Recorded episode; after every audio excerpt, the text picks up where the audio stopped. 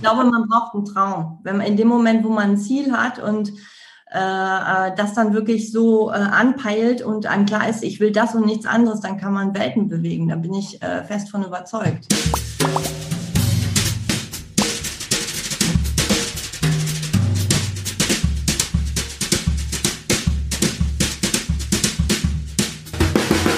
Hallo ihr Lieben, mein Name ist Angela De Giacomo. Ich bin die Initiatorin des äh, Wundernova Frauen Sommer und Pink Festes, welches letztes Jahr im Mai das erste Mal stattgefunden hat. Und heute spreche ich mit Melanie Bergermann. Sie ist Investigativreporterin für die Wirtschaftswoche und sie hat die letzten fünf Jahre an einem sehr heißen Fall gearbeitet, nämlich dem Wirecard-Fall, Deutschlands größten Wirtschaftskrimi, so würde ich das nennen. Ähm, sie war aber auch schon vorher ähm, ähm, Preisträgerin und hat viele Auszeichnungen für ihre Arbeit bekommen. Und ich freue mich sehr, dass sie heute bei mir ist und mit mir spricht. Hallo Melanie. Guten Morgen, Angela. Guten Morgen. Ähm, diese Woche ist eine besondere Woche, auch was deinen Fall angeht, denn ein Kollege von dir von der FT ist ja, glaube ich, heute im Bundestag und muss da Rede und Antwort stehen zum Fall Wirecard, richtig? Ja, absolut, genau, der Dan. Ja, also ähm, ich freue mich sehr, dass du die Zeit hattest und auch die Bereitschaft hattest, über den Fall zu sprechen. Heute geht es ja aber auch um dich, also um beide Dinge. Ähm, und zwar, wie du zum Investigativjournalismus gekommen bist. Kennengelernt habe ich dich ja über eine Unterstützerin und Förderin ähm, des Sommerfestes, Angela Hornberg. Kurzes Dankeschön an, an dieser Stelle.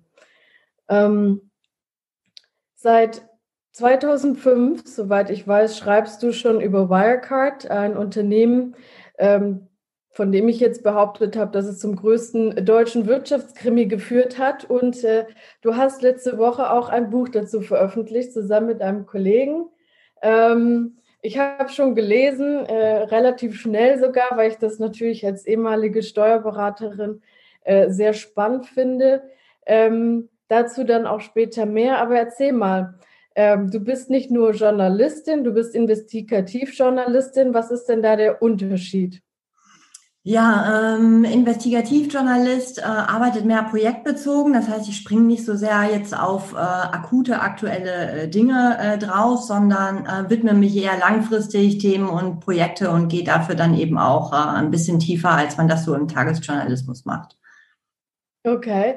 Und ähm, hast du schon immer gewusst, dass du Investigativjournalistin werden willst? Bei einem also, Wirtschaftsblatt? Nee, überhaupt nicht. Äh, ich hatte von Wirtschaft, also bis ich bei der Verlagsgruppe Handelsblatt anfing, keine Ahnung. Ich wollte ursprünglich äh, Sportkommentatorin werden und im äh, Radio Fußballspiele kommentieren. Das war eigentlich mein großer Traum. Und ähm, ja, dann habe ich aber, also habe ich diesen Weg auch eingeschlagen anfangs, habe mir dann aber irgendwann überlegt, habe ich da jetzt wirklich Bock drauf, irgendwie jeden Samstag am Platz zu stehen und den Spielern äh, äh, immer dieselben dummen Fragen zu stellen. Dachte ich so, nee, ist vielleicht doch nicht ganz mein Ding.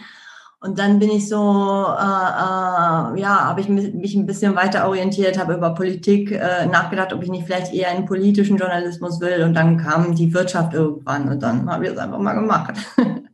Und ähm, sag mal, woher kam das mit diesen äh, Sportkommentatorin und Fußball? Ist jetzt auch nicht ganz gewöhnlich.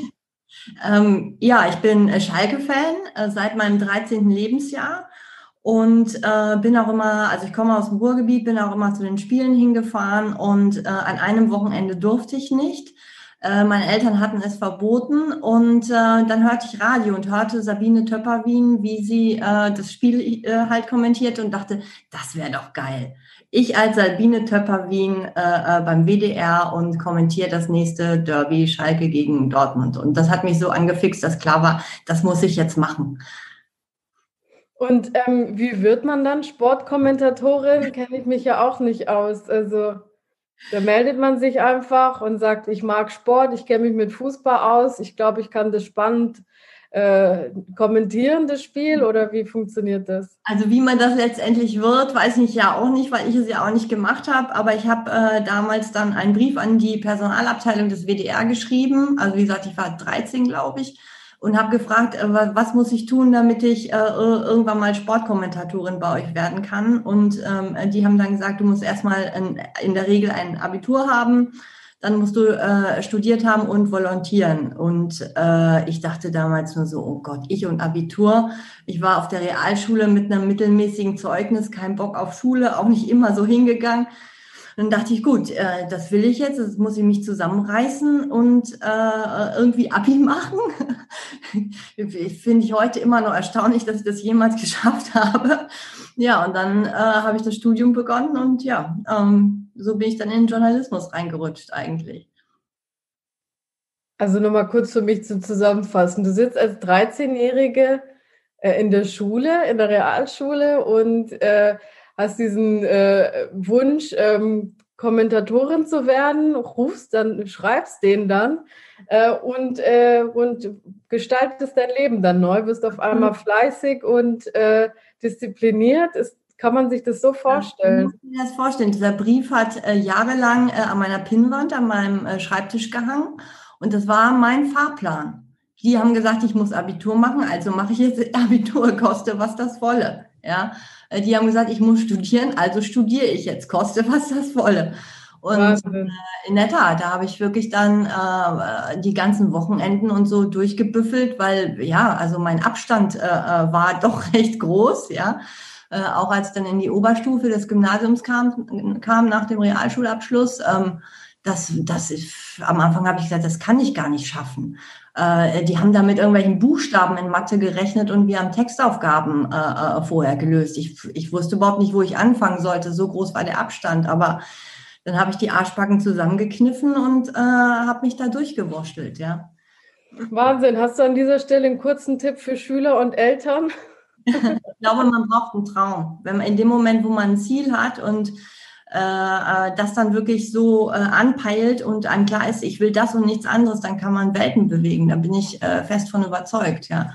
Also wenn du dir was in, in den Kopf setzt, äh, du darfst dich nicht davon abbringen lassen und auch, äh, wenn es unmöglich erscheint, einfach stumpf immer weiterlaufen, immer weiter marschieren, alles ausblenden, was drumherum ist, jeden ausblenden, der sagt, du kannst das nicht schaffen, einfach immer stumpf weitermachen. Jetzt muss ich mal Ganz blöd dir fragen, Melanie, sind das die, die Eigenschaften und die Wesenszüge, die auch dazu geführt haben, dass du an so einem Fall wie Wirecard, und wir werden auch gleich besser verstehen, warum das so wichtig war, dieses Dranbleiben, dieses Ausblenden, was andere sagen. Hat dir das auch in diesem Fall geholfen? Ich meine, du bist fünf Jahre an einem Fall drangeblieben, wo man, und wir erfahren gleich mehr, ähm, andere regelmäßig gesagt haben, und andere ist äh, die BaFin, äh, die Investoren, äh, die Regierung äh, und die Wirtschaftsprüfer und viele äh, Akteure, die äh, hohen Respekt in der deutschen Gesellschaft und ähm, Wirtschaftsleben genießen, haben dir gesagt, das, was du da schreibst, ist nicht in Ordnung, das, was du da schreibst, ist falsch. Hat, haben dir diese Wesenszüge geholfen? Äh, ganz sicher. Also wenn ich nicht in der Lage gewesen wäre, das auszublenden, äh, dann hätte ich viel früher aufgegeben. Ich muss aber auch sagen, dass ich mich am Anfang, wo ich den Fall noch nicht so hundertprozentig verstanden habe wie zum Schluss, da habe ich mich auch davon verunsichern lassen. Ganz klar. Ich habe äh, mit äh, äh, Akteuren geredet, die du gerade benannt hast, Fondsmanagern, Analysten. Und wenn dir immer alle sagen, du hast einen an der Marmel und du kapierst das nur nicht, dann ja, dann gibt einem das schon äh, oder hat mir das schon anfangs zu denken gegeben. Ich dachte, vielleicht bin ich wirklich einfach nicht schlau genug, um dieses geniale äh, System äh, zu verstehen. Ähm, gut, dann hat man zwei Optionen. Entweder man sagt dann, die haben recht und hört auf oder äh, klemmt sich auch wieder dahinter und sagt so, nee, das will ich jetzt verstehen und äh, da beiße ich mich jetzt so lange durch, bis ich das verstanden habe. Und ähm, ich habe den zweiten Weg halt eingeschlagen und je mehr ich mich mit der Thematik befasst habe, desto klarer wurde mir, die haben alle Unrecht. Aber wie gesagt, du musst schon ein dickes Fell haben und in der Lage sein, äh, andere Menschen und andere Meinungen auszublenden, ja.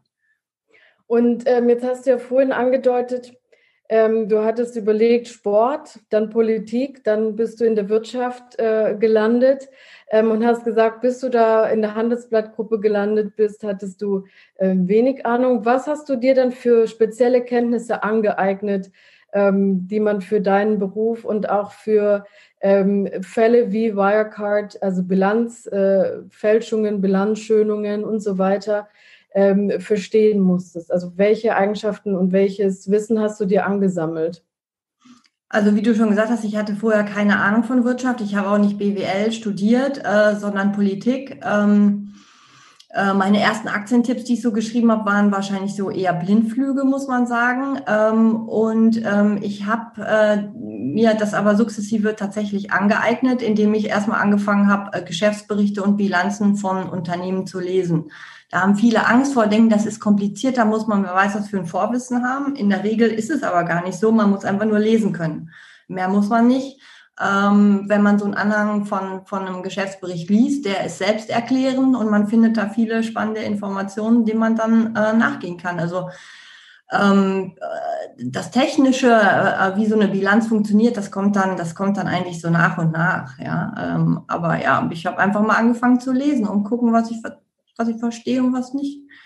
Hat dann bei dir die Neugierde überwogen? Ähm, also ich meine, vielen Menschen macht es ja Angst, sich in Territorien vorzuwagen, ähm, von denen sie wenig Ahnung haben. Gerade in Deutschland muss man ja erstmal viele Jahre Expertise ansammeln, bevor man sich dann ähm, wagt, äh, sich zu äußern. Scheint jetzt bei dir nicht so gewesen zu sein.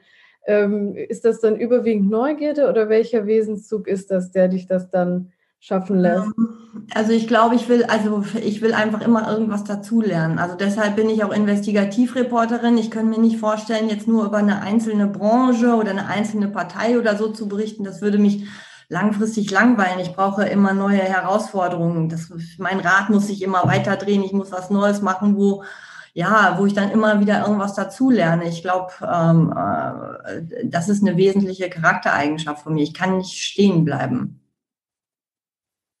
Wahnsinn, beeindruckend. Ähm, lass uns mal zu den Anfängen kommen, wie, wie es zu Wildcard kam. Also wir haben jetzt verstanden, dass du dich da so eingegraben hast in so ein neues Themenfeld, ähm, dich mit Wirtschaft und Bilanzen ähm, immer mehr auseinandergesetzt hast, die immer besser verstanden hast auch. Wie kam es zu deiner ersten Begegnung mit Wirecard? Ähm, das war Zufall, würde ich sagen. Äh, ich erhielt einen Anruf äh, von jemandem, den ich aus einem ganz anderen Zusammenhang kenne und der sagte, äh, du, ich habe mir mal die Bilanz von Wirecard angeschaut, ich verstehe da nichts, ähm, du kannst doch sowas gut, guck du mir da mal drauf, ob du das verstehst. Und ähm, ich nahm mir dann die Bilanz vor und dachte, heilige Scheiße, ich verstehe hier kein Wort, hier gibt, ergibt überhaupt nicht Sinn.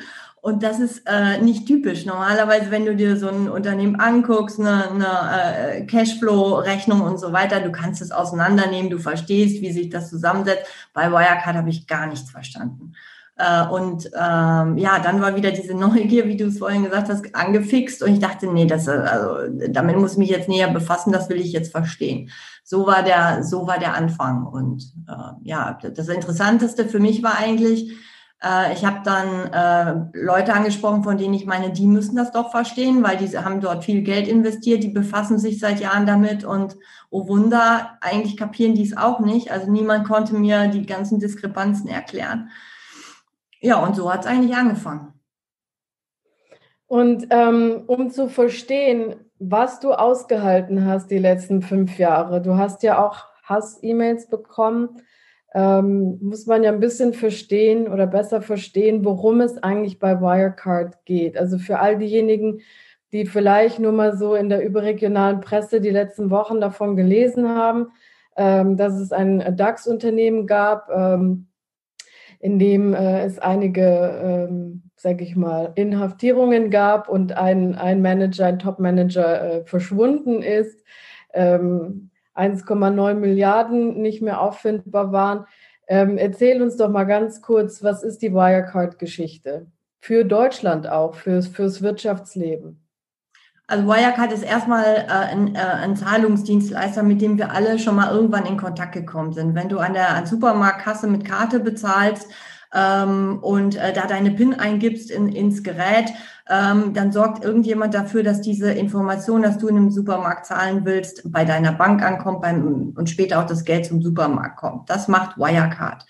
Und ähm, es ist, ist ein Fintech ähm, und äh, wie wir alle wissen, vor 15, 20 Jahren hat keiner mit Karte gezahlt. Heute zahlen wir alle mit Karte, auch im Internet. Und dementsprechend ist ein Hype um Wirecard entstanden, weil es war offensichtlich, der Markt wird immer größer und wir haben hier ein Riesenunternehmen in diesem Bereich und es, die haben jedes Jahr ein Wahnsinnswachstum äh, äh, ausgewiesen vom Umsatz her äh, und vom äh, Gewinn her. Das heißt, es war eigentlich die deutsche Erfolgsstory äh, äh, der letzten zehn Jahre. Was dann aber, was man hätte bei Wirecard relativ schnell sehen können, ist, dass äh, die sehr viel Geld verdient haben, auch zum Schluss noch mit einer Dienstleistung, mit der andere Wettbewerber kaum noch Geld verdient haben, weil es gab so viel Konkurrenz, dass die Margen wahnsinnig äh, zurückgegangen sind. Ähm, und äh, heute wissen wir eben, wie die das geschafft haben. Äh, sie haben ab einem gewissen Punkt X, ähm, den man wahrscheinlich so im Zeitraum 2011, 12, 13 äh, allokieren kann, haben sie angefangen, äh, Scheinumsätze zu produzieren. Da gab es dann äh, irgendwelche Dienstleister, zum Beispiel in Dubai, mit denen wollen sie Wahnsinnsumsätze jedes Jahr gemacht haben, aber die existierten eigentlich gar nicht. Ja, verrückt. Ähm, insgesamt handelte sich es ja dann am Ende um 1,9 Milliarden, die verschwunden sind. Und soweit ich das verstanden habe, auch aus deinem Buch, war ja das Skandalöse, dass ja regelmäßig ähm, respektable Unternehmen, Wirtschaftsprüfer und Organisationen äh, aber bestätigt haben, dass die Gerüchte, die Journalisten wie du und äh, Kollegen von dir aufgeworfen haben und äh, dass die äh, eben unzulänglich sind.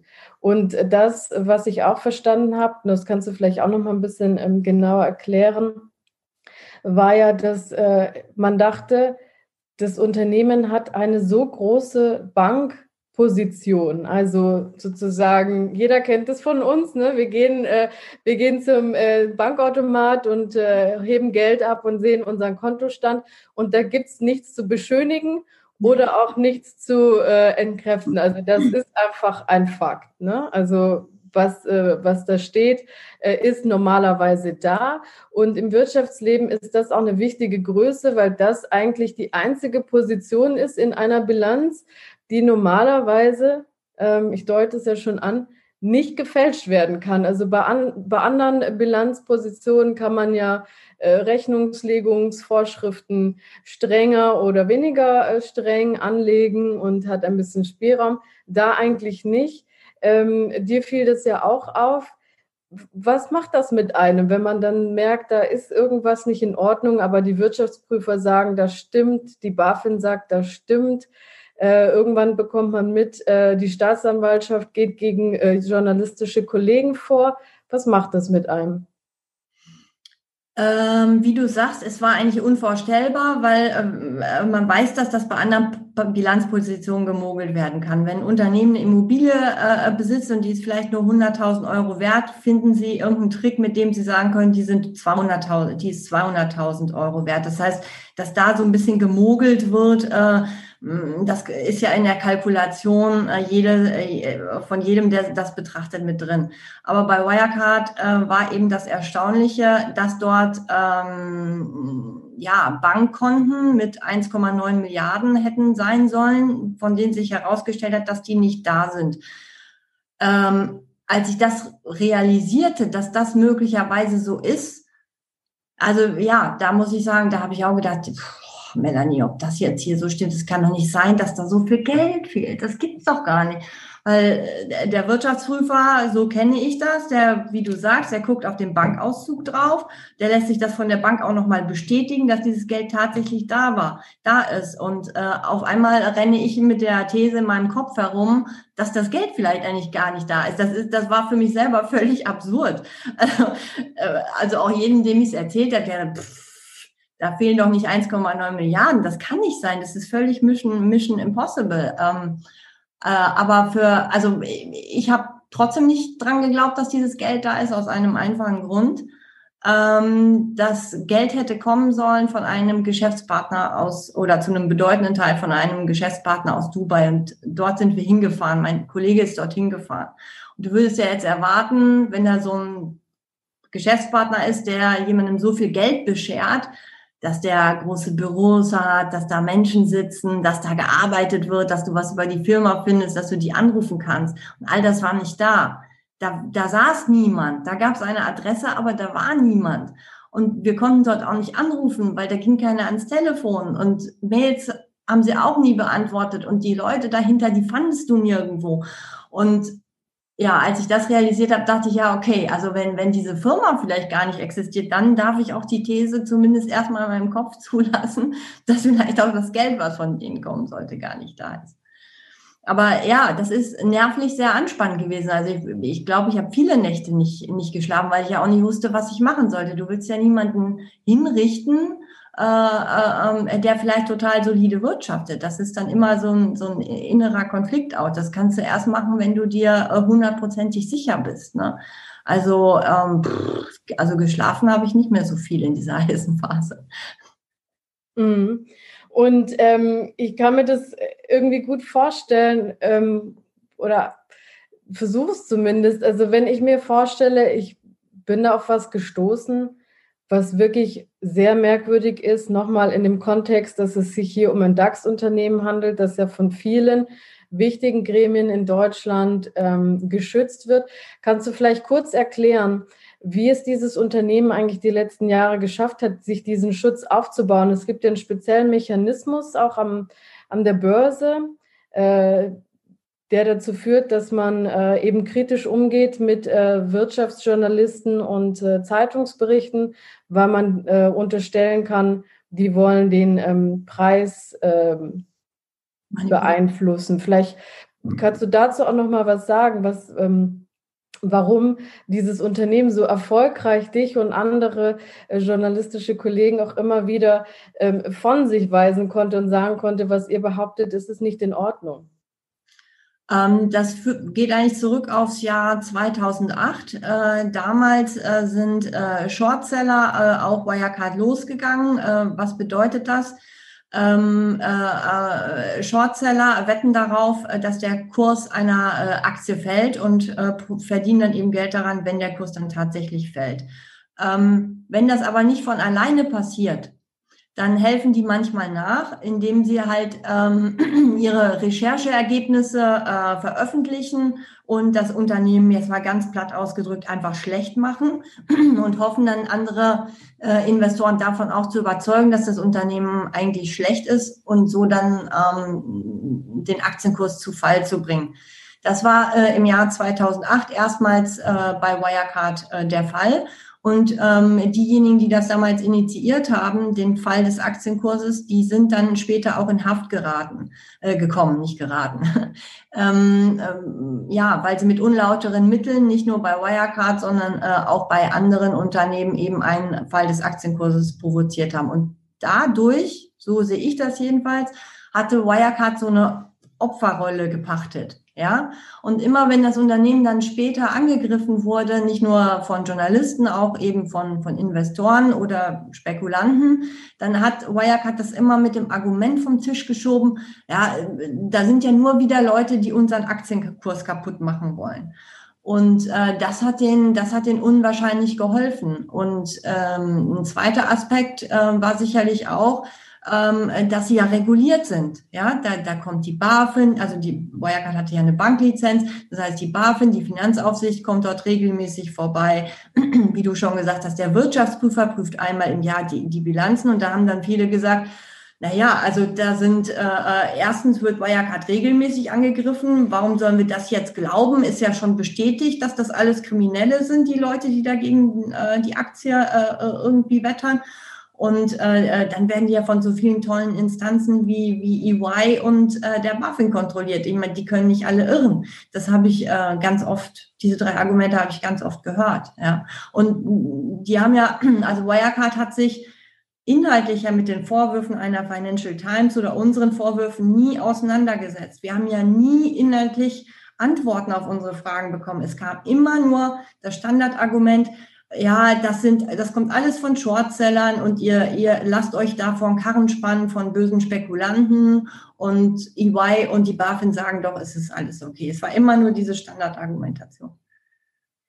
Jetzt hast du ja, ähm, soweit ich weiß, ähm, die Geschäftsführung ja auch getroffen. Ja. Der CEO ist ja ähm, über viele Jahre auch gefeiert worden, auch von, auch von den Medien äh, und äh, war so der große, äh, das große Vorbild auch, muss man sagen, im, im Wirtschaftsgeschehen in Deutschland, weil man so wahnsinnig stolz war, dass man endlich wieder ein Unternehmen hat, ein deutsches Unternehmen, das international agieren kann und, äh, und äh, es ja von so einer kleinen, auch so ein bisschen ähm, schmuddelig, aus einer schmuddeligen Ecke kommenden äh, Zahlungsdienstleister Branche es in den deutschen DAX geschafft hat, ne? also das äh, Aushängeunternehmen.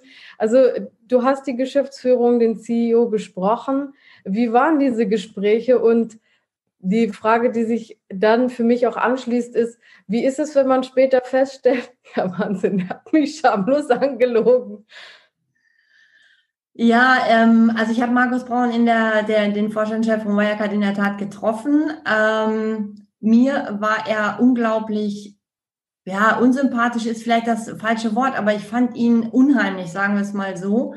Ähm, der hatte so eine, ist mir total in Erinnerung geblieben, so eine Mimik, also in diesem Gesicht bewegte sich nichts. Du konntest nie sehen, ist der jetzt irritiert, freut er sich, ähm, ist der, ähm, ist der sauer, also irgendwie der ist mir als total kalte und unnahbare Person äh, in, in, Erinnerung ge, äh, äh geblieben. Also zu dem konntest du keinen persönlichen Draht aufbauen. Deshalb ist auch der Schock für mich irgendwie nicht so groß, als sich dann herausstellte, dass das alles gelogen war. Also irgendwie, als ich ihn sah, also da kann ich sagen, ich glaube, ich habe ihm das von vornherein, von vornherein zugetraut. Und ähm, ja, die persönliche Enttäuschung ist wirklich nicht, nicht so ausgeprägt, weil mir wurde ja immer klarer, dass da vieles nicht stimmt. Und einer, der keine innerlichen Fragen beantwortet, naja, da weiß ich oft ja schon, was ich davon, davon zu halten habe. Aber es ist schon ein komisches Gefühl zu wissen, dass die Leute, denen du da so ein paar Meter, die paar Meter vor dir gesessen haben, dass die jetzt im Knast sitzen. Also pff, krass. Einer sitzt noch nicht im Knast, der hat es geschafft, abzuhauen. Ähm bist du gespannt, wo man den finden wird? Ja, wenn man ihn jemals finden wird, ähm, das ist natürlich das, was ich mir äh, wirklich zu Weihnachten wünschen würde, äh, dass man ihn findet, weil ähm, ich fürchte, man wird ohne ihn diesen ganzen Skandal nicht aufklären können. Nach meiner äh, Wahrnehmung ist er wirklich die zentrale Figur in dem ganzen äh, mutmaßlichen äh, äh, Betrug. Und nur er kann auch aufklären, wer im Vorstand war eigentlich informiert. Wer im Aufsichtsrat wusste auch Bescheid. Ohne ihn werden wir wahrscheinlich nie eine Aufklärung in Sachen äh, äh, äh, Wirecard äh, herstellen können. Deshalb würde ich mir das wirklich sehnlichst wünschen, äh, dass er gefunden wird. Ganz kurz zu ihm, willst du beschreiben, wer das ist? Äh, dabei handelt es sich um, um, um Jan Marschalek, ähm, ja, einem, einem jungen, fidelen äh, äh, Manager, der auch ähm, sehr früh schon für Wirecard gearbeitet hat, äh, in den Nullerjahren mit dem Unternehmen groß geworden ist. Äh, er kommt aus Österreich, hatte auch kein Abitur, ähm, ist, ähm, ja, ähm, hat dieses Unternehmen äh, mit aufgebaut, ähm, ist aber immer das äh, ist mir auch erst später aufgefallen, immer im Hintergrund geblieben. Normalerweise kennst du ja die, die Vorstände von so großen Unternehmen, aber Jan Marschalek war nie auf irgendwelchen Bilanzpressekonferenzen oder Veranstaltungen, das war immer so einer im Hintergrund. Und äh, der hat, ja, ganz grob gesagt, das ganze Auslandsgeschäft von, von Wirecard gemanagt und damit eben auch die Bereiche, wo die Umsätze waren, die es wahrscheinlich nie gab. Und wenn du sagst, der hat auch kein Abitur, beziehst du das ja nicht im Vergleich zu dir, sondern? Äh, nee, nur, also ich finde es interessant, dass, äh, ja, wie weit man äh, oft so kommen kann. Das wollte ich nur äh, nochmal zum Eingang unseres Gesprächs. Also, wie weit man eigentlich kommen kann, auch wenn man vielleicht so die formalen Kriterien oft nicht erfüllt. Das fiel mir gerade nur ein, dass er ja eigentlich auch ein gutes äh, Beispiel dafür ist, wenn auch jetzt im negativen Sinne. Ja, ich habe ja eingangs gesagt, Deutschlands größtes Wirtschaftskrimi. Ich weiß nicht, ob du mir da zustimmen würdest. Aber Krimi habe ich auch deshalb genommen, weil man könnte diesen Stoff ja ganz leicht auch verfilmen. Er ist wahnsinnig spannend. Es kommen, wie gesagt, einige in der Anfangsphase einige äh, schmuddelige, sag ich mal, äh, Geschäftsbranchen gehören dazu. Es gehören Geheimdienste dazu. Jetzt ist jemand auf der Flucht. Manche sind im Gefängnis. Ähm, und wie gesagt, also äh, allein im deutschen Wirtschafts- und, und, Politikgeschehen ähm, äh, einiges, äh, die, da, da wurden Geheimdienste auch auf euch Journalisten angesetzt, ihr habt Hassmails bekommen. Ähm, Wie ist das, wenn du erfährst und dann liest, dass die, äh, dass die Münchner Staatsanwaltschaft gegen ausländische Kollegen von dir vorgeht? Macht das was mit einem und der eigenen Arbeit? Ja, absolut. Also da habe ich mir schon echt Sorgen gemacht. Ähm, äh, zum einen fand ich es ungerechtfertigt dem Kollegen der Financial Times gegenüber äh, und zum anderen äh, hatte ich auch echt Muffensausen weil ähm, er sitzt in London, ist weit weg, da kann, da kann nicht so schnell die Staatsanwaltschaft zu einer Hausdurchsuchung vorbeikommen, aber ich sitze ja hier. Ja, was ist, wenn die mal auf die Idee kommen, dann bei mir eine Hausdurchsuchung zu machen? Also ähm, da hatte ich, äh, da hatte ich echt Angst. Also ähm, ja. Und war das mit dir und der Redaktion auch äh, irgendwann kritisch? Also oder stand die Redaktion immer voll hinter dir und hat gesagt, jede Geschichte, die du bringst, ähm, kommt auch so raus? Also mein Chefredakteur hat immer voll hinter mir gestanden, sonst hätte ich das ja auch nicht machen können. Aber inner, innerhalb der Redaktion war das Thema hochgradig umstritten. Also da habe ich ähm, einige Widersacher gehabt und äh, auch, ja, da kamen auch heftige Vorwürfe, äh, dass ich äh, mich verrenne, äh, äh, Melanie, du zerstörst dort äh, äh, äh, ein wahnsinnig erfolgreiches Unternehmen, jetzt lass doch mal gut sein. Und äh, das war das war keine lustige Zeit äh, äh, unbedingt, ja, weil ich ja auch permanent widerlegt wurde. Wenn der Wirtschaftsprüfer mal wieder kam und die Bilanzen von Wirecard abgezeichnet hat, dann war ich ja erstmal widerlegt. Ja, also äh, es war bestätigt, Wirecard hat recht, Financial Times und ich habe nicht recht. Ähm, ja, also das, das da, ja, wie gesagt, da musst du schon ein verdammt dickes Fell haben, um das einfach stumpf weiterzumachen. Also ich stelle mir das so vor, ich meine, man hat ja manchmal so ganz simple Situationen, man hat ein Teammeeting, man macht einen Vorschlag, die Kollegen sagen, nee, gefällt uns nicht. Aber dann versucht man es vielleicht nochmal, aber in der Regel gibt man dann auf.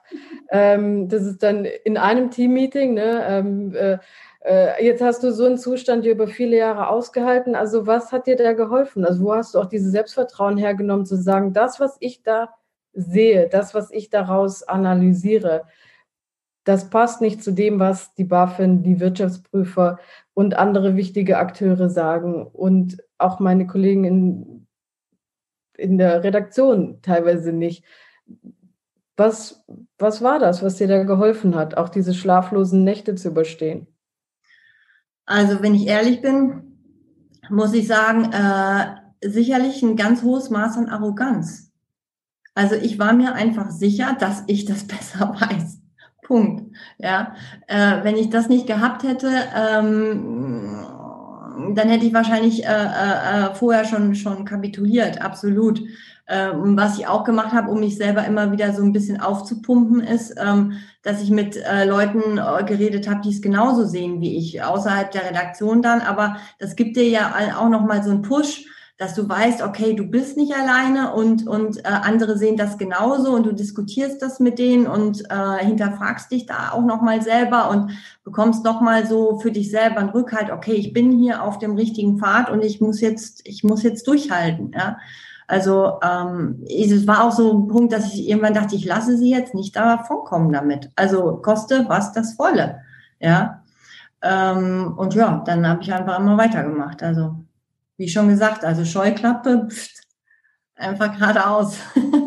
Also ich finde es sehr beeindruckend und ich würde auch gerne von dir wissen wollen, was können wir anderen normalen Menschen, die äh, nicht so äh, sind, ähm, was, was kannst du uns empfehlen, dass wir auch mal häufiger gegen den Strom schwimmen können und uns das mal zutrauen zu sagen? Also ich bin mir da, wie hast du das so schön gesagt? Ich bin mir da so arrogant und wahnsinnig sicher. Also was kannst du uns empfehlen? Huh, das ist eine gute Frage. Also ich glaube, erstmal fängt es ja damit an, du musst dir ja erstmal hundertprozentig sicher sein. Ne? Ich glaube, ähm, daran scheitert es ja oft. Aber ja, gute Frage. Aber ja, also einfach ein Ziel, ja, einfach ein Ziel setzen erstmal und sich dann wirklich sagen, das will ich wirklich, aber vorher auch darüber dann vielleicht lange nachdenken. Aber wenn man, wenn, wenn du dir ein Ziel gesetzt hast, äh, es dann einfach stumpf nicht mehr in Frage stellen. Punkt. Einfach dann loslaufen äh, und es erreichen. Also das mache ich in anderen äh, Dingen auch so, wenn ich Privatentscheidungen zu treffen habe, dann gehe ich vorher eine ganze Zeit mit mir schwanger, äh, wäge ab, will ich das wirklich, was sind die Pros, was sind die Cons, was, was, was ähm, sind die vielleicht auch die Risiken.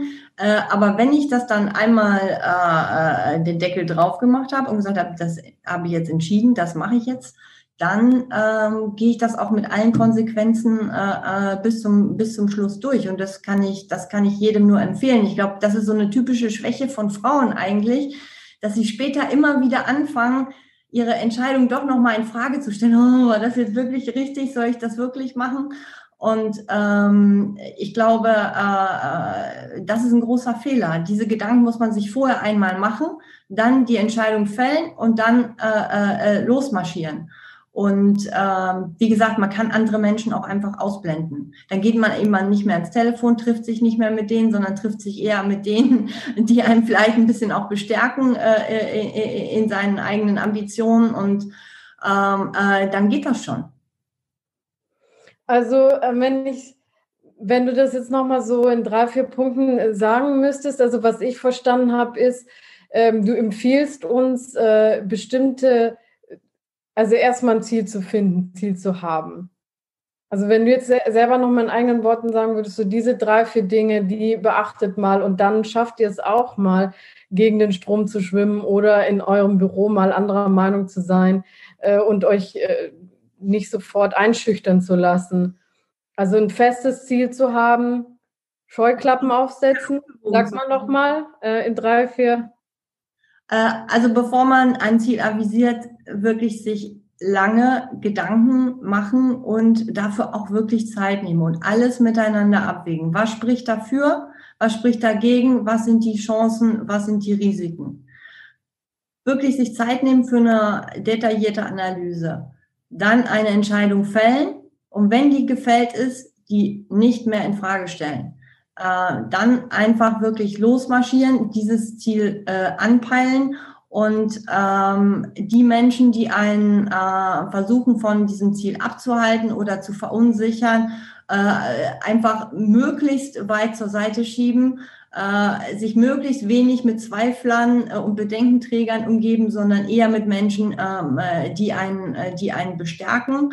Und ähm, dritter Punkt ist sicherlich, wenn man dann äh, äh, Gegenwind bekommt, ja, in der, äh, in der Teamsitzung oder so, ähm, sich davon einfach nicht verunsichern lassen. Einfach runterschlucken, mit dieser völligen Arroganz da reingehen, ich weiß es besser als der, äh, runterschlucken, rausgehen und weitermachen. Was interessiert mich das, was der da faselt? Ja, also man braucht, glaube ich, so eine innere Arroganz, äh, dafür und die äh, und äh, die muss man sich vielleicht auch sukzessive äh, antrainieren. Aber wie gesagt, nicht diesen klassischen Frauenfehler machen, anfangen zu heulen oder zurückzuziehen und uh, bin ich vielleicht im Unrecht? Nee, einfach mal wirklich mit dieser Arroganz reingehen. Nee, der andere hat Unrecht und ich bin im Recht, weil ich habe vorher lange darüber nachgedacht und deshalb weiß ich es einfach besser. Punkt. Wow, ich lasse das mal so stehen. Vielen Dank. Also das klingt sehr erbaulich. Ähm, ich möchte noch mal dein Buch ähm, in die Kamera halten und dich dann auch äh, dazu was fragen. Also war das jetzt dein persönlicher Triumph nach fünf Jahren harter investigativer Arbeit, auch mit deinem Kollegen? Ähm, ist das so eine, ist das ein Erfolg, den man dann feiert ähm, und äh, und man sagt so, das ist, das ist ja für mich ein persönlicher Triumph, dass ich so bestätigt wurde und dass ich darüber jetzt schreiben durfte. Also Triumph ähm, ist schwer zu sagen, weil man darf ja nicht vergessen, dass da auch ein paar tausend Menschen ihren Job verloren haben bei Wirecard, die jeden Tag auch zur Arbeit gegangen sind und ihr Bestes gegeben haben. Und die tun mir unglaublich leid. Ähm, deshalb ist Triumph ähm, äh, das falsche Wort, aber ich muss sagen, ich bin einfach nur froh, dass es, dass es vorbei ist. Ja, also äh, es hätte ja auch, es hätte noch vielleicht noch Jahre weitergehen können. Das war mein größter Horror, dass das jetzt noch Jahre mein Leben so äh, im, im, im Griff hat. Und ähm, ich, ich bin einfach nur froh und dankbar, äh, dass es vorbei ist. Da ist eine unglaublich große Erschöpfung auch, weil die letzten zwölf Monate hat das ja sieben Tage die Woche mein Leben bestimmt. Ja, Heiliger Gott im Himmel, danke, dass es vorbei ist. Naja, wenn du sagst, es ist vorbei, also Weihnachten hoffe ich, dass du dein Geschenk bekommst, äh, äh, das du dir vorhin gewünscht hast. Was passiert als nächstes? Ja, als nächstes in Sachen Wirecard meinst du? Oder? in deinem Leben. Das ist jetzt ja abgeschlossen. Du kriegst ja, also das ist, das ist eigentlich mein großes Problem jetzt, weil ich brauche jetzt eine neue Herausforderung. Ja, also äh, Wirecard war eine Riesenherausforderung, äh, dieses große Rätsel, diesen Kriminalfall zu lösen und dann später äh, mit dem Buch aufzuarbeiten. Jetzt kommt noch eine Doku und eine Serie. Aber äh, ehrlich gesagt brauche ich jetzt ein neues Ziel. Ja. Doku und Serie, wo, wann, wie? Erzähl mal kurz. Ähm, also die Doku soll, wenn jetzt Corona äh, uns keinen Strich durch die Rechnung macht, soll die äh, im, im Frühjahr laufen. Das ist eine Gemeinschaftsproduktion von Sky und ARD. Und äh, Sky wird oder so soll, äh, so ist die Planung im Anschluss dann noch eine äh, Serie zum Fall Wirecard auf Basis unseres Buchs veröffentlichen. Ah ja, Wahnsinn. Dann war ja mein Riecher gar nicht verkehrt mit deutschem Krimi und es wird verfilmt. Ich bin schon sehr gespannt. Ähm, ja, wie hast du noch keine Bilanz gefunden von einem anderen Unternehmen, wo es auch so ein bisschen komisch ist? Ja, doch. doch, ich habe schon eine Firma gefunden, die auch sehr shady aussieht, aber ich glaube, die ist noch komplizierter als Wirecard. da muss ich vielleicht erstmal vorher ein bisschen Urlaub machen und nochmal auftanken, bevor ich mir die vornehme. Okay, wir bleiben dran. Wir lesen dich weiterhin in der Wirtschaftswoche. Wir wünschen dir gute Erholung. Ich auf jeden Fall. Ähm, ich habe mich sehr gefreut, dass ich heute dieses Gespräch mit dir führen durfte. Und äh, ja, ich bleibe auf jeden Fall an deinen Geschichten dran. Ja, danke dir, Angela. Und wenn ich noch was an die Mädels da draußen da sagen darf, durchhalten, durchhalten, durchhalten. Sehr gut. Bis bald. Tschüss.